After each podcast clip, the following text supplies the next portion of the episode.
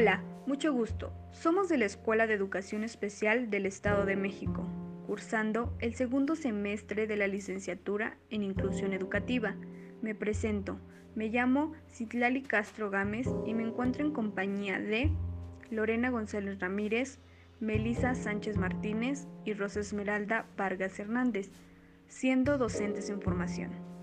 En esta ocasión estamos realizando este podcast para poder transmitirles información de una manera innovadora y diferente, para hacer posible que esta información llegue a padres de familia, con el fin de poder comunicar qué es, sus etapas y la importancia de lo que es el componente morfosintáctico en los niños de 0 a 6 años. Por ello, comenzamos hablando sobre el lenguaje, siendo la base de la comunicación del ser humano pues nos permite expresarnos y comprender a los demás, y dependiendo de cómo lo utilicemos, vamos a construir e interpretar el mundo de maneras diferentes. En cuanto al lenguaje como tal, encontramos diversas áreas, pero nosotras nos centraremos en lo que es la morfosintaxis.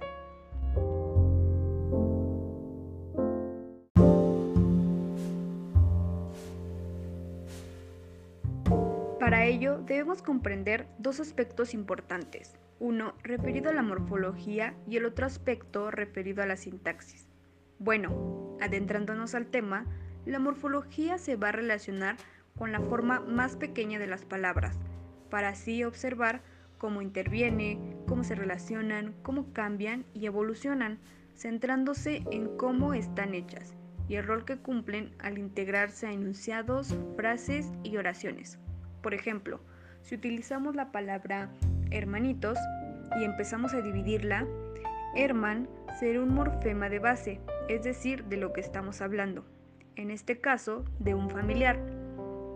It será un morfema que indica el tamaño, en este caso, pequeño. La O significará un morfema de género, en este caso, masculino.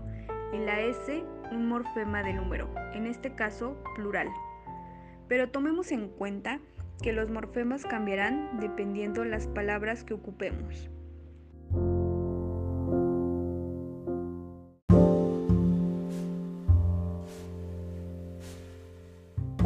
Por su parte, la morfosintaxis nos permite seleccionar el orden en el que presentamos la información y unimos las oraciones, la importancia de alterar oraciones simples y compuestas, así como evitar la acumulación de palabras repetidas. Por ejemplo, al usar la oración como el gato muerde al perro, para transformarla en varias oraciones, por ejemplo, el gato mordió al perro, el gato no mordió al perro, mordió el perro al gato, no fue mordido el perro por el gato, y así podemos crear muchas más oraciones. Pero dentro de este proceso también interviene la gramática, ya que remite a la recopilación de las normas, regularidades y excepciones que dirige a una lengua determinada, donde su importancia está en el hecho de servir como texto de consulta ante dudas en lo que respecta al uso del lenguaje, para establecer formas correctas de expresarse o para analizar al lenguaje. Por ejemplo, nosotros podemos decir una palabra incorrecta o una frase como los niños juegan en la calle ayer y lo que nos va a ayudar la gramática es a formar correctamente la oración que serían los niños juegan ayer en la calle. Entonces, en pocas palabras, el componente morfosintáctico hace referencia al buen uso o manejo de las palabras en el lenguaje, mediante su estructura, para así tener un mejor entendimiento.